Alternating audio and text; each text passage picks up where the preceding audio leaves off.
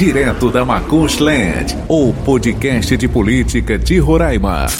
Com Luiz Valério.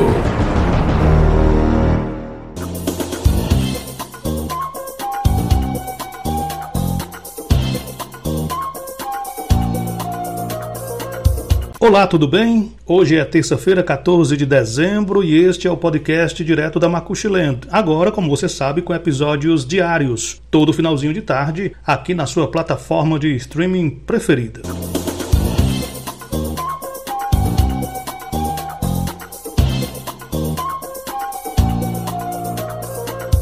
Pois bem, no episódio desta terça-feira do Direto da Macuxilândia, nós vamos falar sobre a reivindicação de policiais militares aprovados no concurso público do governo do estado pela sua convocação pelo governador Antônio Denário. Um grupo de policiais aprovados no concurso esteve na Assembleia Legislativa nesta terça-feira fazendo essa reivindicação. Mas o nosso tema principal de hoje são as pesquisas eleitorais que começam a traçar o cenário para a disputa eleitoral de 2022. Para tanto, eu converso na entrevista do dia com o diretor do Instituto Norte de Opinião Pública e Estatística, o INOP, Edinaldo Souza. E o senador Telmário Mota do PROS foi multado pela Justiça Eleitoral por fazer campanha antecipada na internet atacando o ex-senador Romero Jucá. E este é outro assunto que nós vamos tratar aqui no podcast direto da Macuxilene. Então é isso, meu amigo e minha amiga, aperta o play e segue ouvindo até o final de mais um episódio do seu podcast de política. Direto da Macuxilene.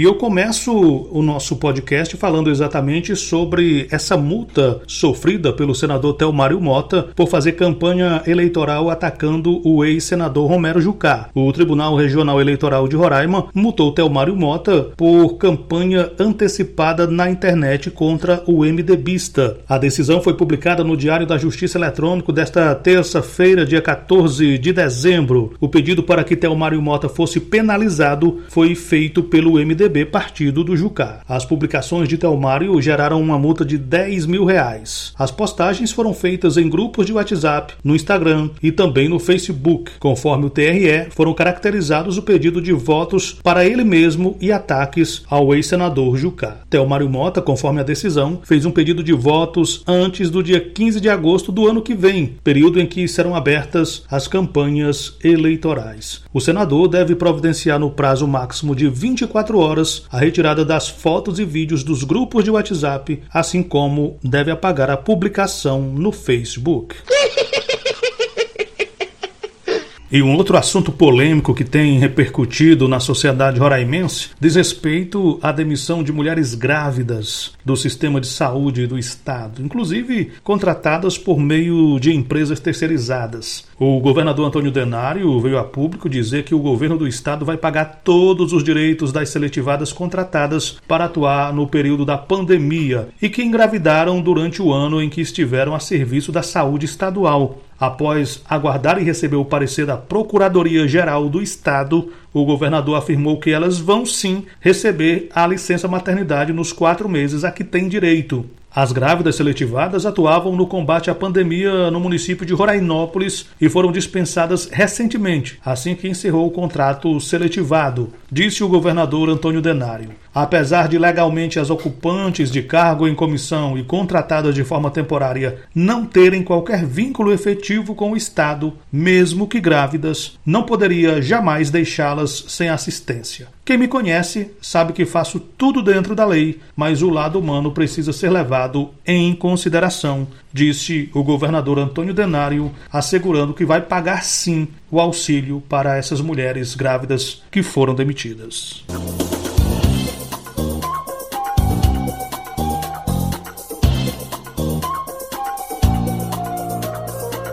E um outro assunto que movimentou a cena política de hoje: um grupo de candidatos aprovados no concurso público da Polícia Militar de Roraima e formados na Academia de Polícia Coronel Santiago esteve na Assembleia Legislativa na manhã desta terça-feira para pedir apoio dos deputados estaduais no sentido de que articulem junto ao governo do estado para que eles sejam convocados pelo governador Antônio Denário. Um total de 470 candidatos do cadastro de reservas do concurso público da PM ainda aguarda para ser chamado pelo governo. O descontentamento da categoria é porque o governador Antônio Denário anunciou que vai convocar 120 policiais no dia 1 de janeiro. Os candidatos aprovados defendem que todos sejam convocados, todos os 470. É o que diz Wagner Fontinelli ao podcast direto da Macuxiland. Ele é um dos aprovados no concurso público da Polícia Militar do Estado de Roraima. Nossa reivindicação é que o governador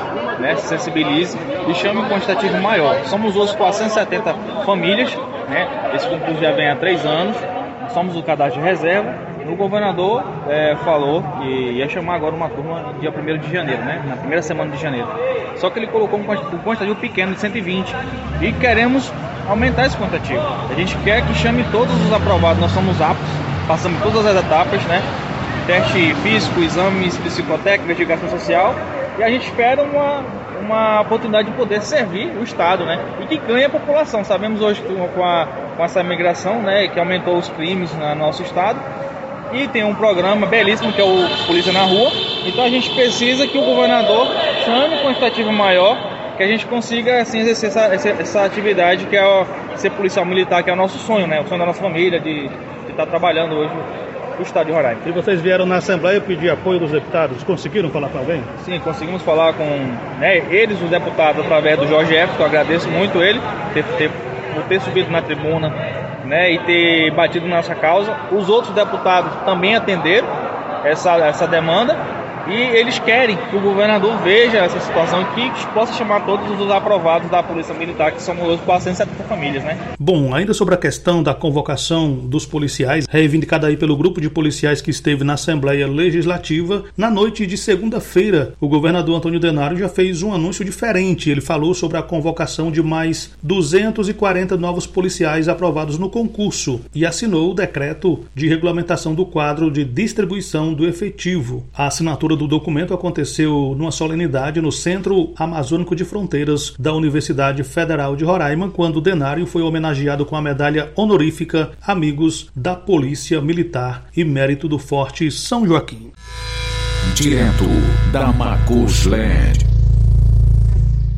E um dos acontecimentos dos últimos dias que mais chamaram a atenção e repercutiram nos bastidores da política em Roraima foi a aliança firmada, anunciada, entre o grupo político da prefeita Tereza Surita, leia-se Tereza e Romero Jucá, e o ex-governador Neudo Ribeiro Campos. Lembremos que Tereza, Jucá e Neudo Campos eram como água e óleo, não se misturavam jamais. Agora, em nome da corrida pelo governo do estado de Roraima, eles estão juntos.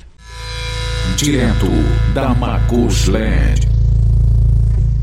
Mais um tópico aqui no Direto da Macuxilende. O Tribunal Superior Eleitoral, TSE, apresentou na segunda-feira, dia 13, um novo modelo de urna eletrônica que será usado nas eleições de 2022. O lançamento do novo equipamento foi feito em Manaus, na fábrica da Positivo Tecnologia, que é a empresa responsável pela produção dos equipamentos. De acordo com a licitação feita pela Corte Eleitoral, serão fabricadas 225 mil urnas do novo modelo. No total, 577 mil serão utilizadas nas eleições do próximo ano. A entrega está prevista para maio do ano que vem e a vida útil do equipamento é de 10 anos. Essa encomenda, digamos assim, do TSE chega num ambiente em que o modelo de urna eletrônica, de voto eletrônico, tem sido questionado no Brasil, principalmente pelo presidente Jair Bolsonaro e pelos seus seguidores negacionistas que colocam aí em dúvida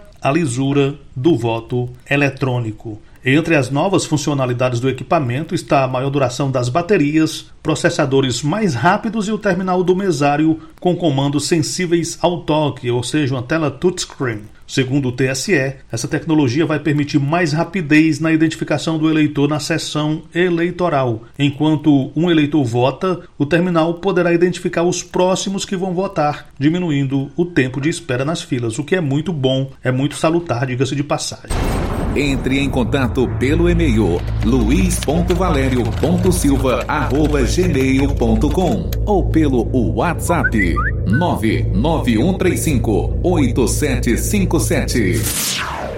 Bom, e agora nós vamos entrar no tópico principal do podcast desta terça-feira, que é exatamente a entrevista com Edinaldo Souza sobre as pesquisas eleitorais que começam a ser feitas por todo o estado, visando aí ter um panorama, um contexto sobre o que pensa o eleitorado em relação à disputa pelo governo no próximo ano. Institutos estão ouvindo os eleitores em todos os municípios do estado. E devido a isso, eu converso com Edinaldo Souza, diretor-presidente presidente do Instituto Norte de Opinião Pública e Estatísticas, o INOP. Olá, Edinaldo. Que bom ter você aqui participando do podcast direto da Macuxiland.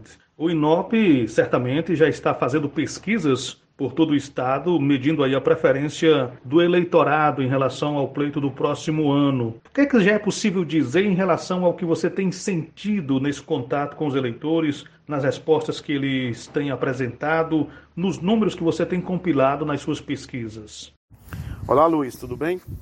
O sentimento não é do novo, diferente de 2018, né, que o novo estava em evidência. Agora as pessoas são mais cautelosas, né, elas são mais seletivas e elas vão avaliar o trabalho, né? O trabalho, um candidato empático, né? e um candidato que não tem envolvimento com corrupção. Né? Então, esses vai ser os atributos é, que a gente percebe dos eleitores né, na próxima eleições, que é no próximo ano. Geralmente se diz que pesquisa eleitoral ou pesquisa, é, de uma forma geral, reflete determinado momento, determinado cenário. Mas a gente percebe em algumas pesquisas que estão sendo apresentadas, inclusive por outros institutos, como o Padrão, por exemplo, de quem você tem uma certa proximidade, enfim, números que dão uma margem muito ampla em relação à ex-prefeita Tereza Surita no que diz respeito à preferência do eleitorado. Aí eu pergunto, os números do INOP se aproximam desses você tem algum tipo de pesquisa de gaveta que mostre toda essa vantagem de Tereza? E até quando essa vantagem se sustenta, na tua opinião? Vai ser sempre assim? Ou o governador Antônio Denário tem a possibilidade de chegar e se aproximar da Tereza é, na corrida pelo governo do Estado no que diz respeito à preferência do eleitorado?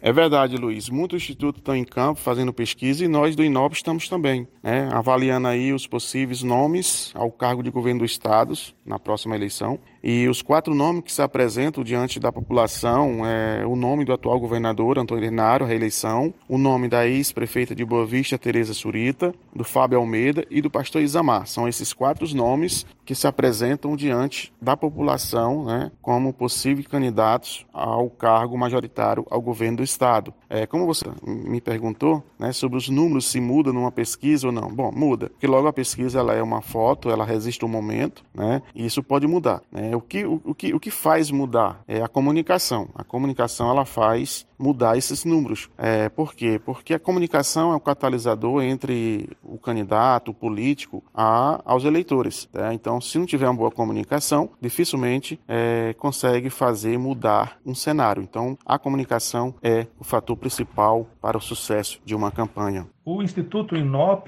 tem tido um alto índice de assertividade nas pesquisas. Como é que vocês estão trabalhando, se preparando para o pleito do próximo ano? O que é que vocês estão aí guardando ou trazendo de novidades em termos de estratégia, metodologia, equipamentos para realizar pesquisas com o maior índice de assertividade possível, né? É, o Inop já está com 12 anos né, no mercado, já tem uma credibilidade muito grande, né, a demanda aumentou em torno de 500%. É, o Inop atende hoje os 15 municípios do estado, né, atende, o INOP hoje atende os 100% dos clientes aqui no estado, é, o INOP atende outros estados né, fora do norte, como a região nordeste, é, estado da região sudeste, do centro-oeste. Né. O INOP está entre os 10 melhores institutos do Brasil. Né. No ano passado foi divulgado até por um jornal local foram analisados nacionalmente 200 institutos e o INOP está entre os 10 é, em precisão. Né? Então, o INOP hoje tem uma estrutura muito grande, né? uma estrutura moderna, como eu tenho muitos parceiros né? fora aqui de Roraima, outros institutos, e eu faço essa avaliação com muita firmeza e consistência, que o INOP realmente está entre os melhores em organização, em organização, em estrutura, em, em metodologia, né? porque a gente trabalha com vários cruzamentos testes para você chegar no resultado consistente. O INOP no próximo ano vai trabalhar aí com 40 a 50 pesquisadores, porque o estado inteiro tem que ser realizado num dia só. Porque dois dias numa campanha é muito tempo. Né? A demanda vai ser grande, eu acredito que vai aumentar mil por cento a demanda comparando em 2018. E nós temos toda essa equipe para atender nossos clientes. Nosso trabalho sempre é um, é um trabalho sério, né? um trabalho que sempre para mostrar a realidade e essa é a nossa missão. Né? O INOP trabalha com o sistema GPS, os pesquisadores são acompanhados em tempo real, os questionários são, as respostas são enviadas em tempo real e nós vamos registrar no próximo ano, o Inova vai registrar somente uma pesquisa. Né? Essa pesquisa vai ser registrada só no final de setembro, no último dia permitido pelo TRE. Vamos divulgar para governo, vamos divulgar para Senado, para deputado federal, estadual e vamos também é, divulgar os possíveis eleitos para deputado estadual e federal. Né? E também vamos registrar é, pesquisa boca de urna. Né? Nosso objetivo é, no dia da eleição, entrevistar 2 mil pessoas é, em, nos 15 municípios e que será divulgado depois das 17 horas, no dia 2 de outubro de 2022. Edinaldo, o Instituto Inop se firmou no mercado devido à sua excelência na realização de pesquisas. Nós aqui da Verbo Digital, do blog do Luiz Valério, Roraima na Rede, Jornal Roraisul, nós ao longo dos últimos anos temos publicado pesquisas feitas pelo INOP e sempre com assertividade muito próxima da realidade quando os votos são contados. Qual é o segredo? Como é que vocês trabalham? Como chegar nesse resultado tão próximo da realidade? Olha, para o acerto e credibilidade, né, podemos levar em consideração alguns alguns mecanismos, né? Por exemplo, o questionário. O questionário não pode ser muito longo, né? As perguntas têm que ser claras, objetivas, né? O pesquisador tem que estar bem treinado e uma boa distribuição da amostragem e um acompanhamento. Né?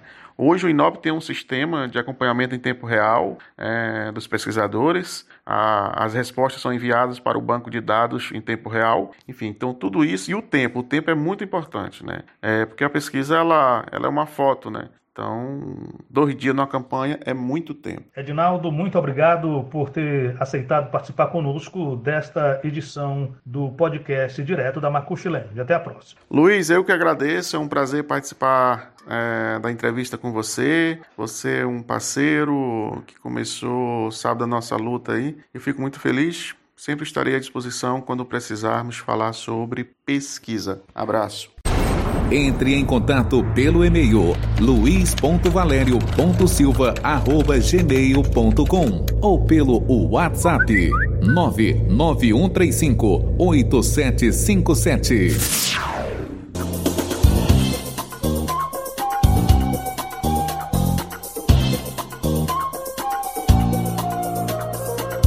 Então é isso, meu amigo e minha amiga. Estamos chegando ao final de mais um episódio do podcast direto da Macuxiland, tentando compilar alguns dos fatos políticos mais importantes desta terça-feira, 14 de dezembro de 2021, e trazer aí uma entrevista bastante esclarecedora sobre as pesquisas de opinião que vão balizar aí as disputas, as estratégias dos partidos visando ao pleito do próximo ano. Eu sou Luiz Valério e falo direto da Macuxiland. Um abraço a todos. Até amanhã em mais um episódio do nosso podcast de política. Você ouviu direto da Macushland, seu podcast de política, seu podcast de política. O podcast direto da Macushland é uma produção da Verbo Digital, comunicação e marketing.